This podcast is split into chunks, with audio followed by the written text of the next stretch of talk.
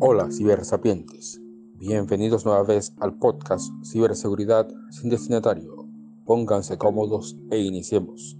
En este episodio les hablaré sobre la ciberseguridad de película. Así es, de película. A lo largo del tiempo, los buenos de Hollywood, mediante el séptimo arte, han tocado temas cotidianos de medicina, matemáticas, informática y ciberseguridad, entre otros temas técnicos.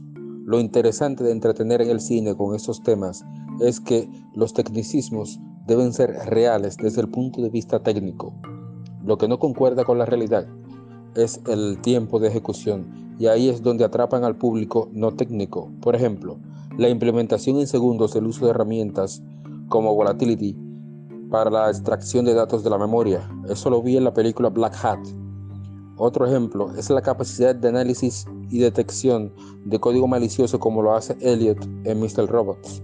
Un ejemplo de trabajo bajo presión lo es Starly en Swordfish, cuando en una situación extrema lo obligan a acceder a una entidad gubernamental en menos de un minuto. Cosas de película.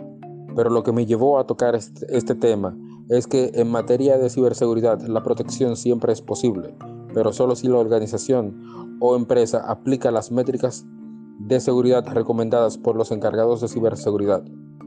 Esto incluye, obviamente, la capacitación constante. Con el tiempo real, pero con las herramientas de película, se puede salir de la peor situación.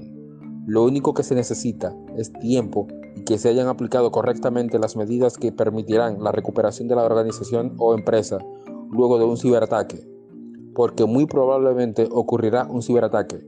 Lo que queda es estar preparados para recibirlo. Recuerden, sean seguros al navegar en los mares de Internet.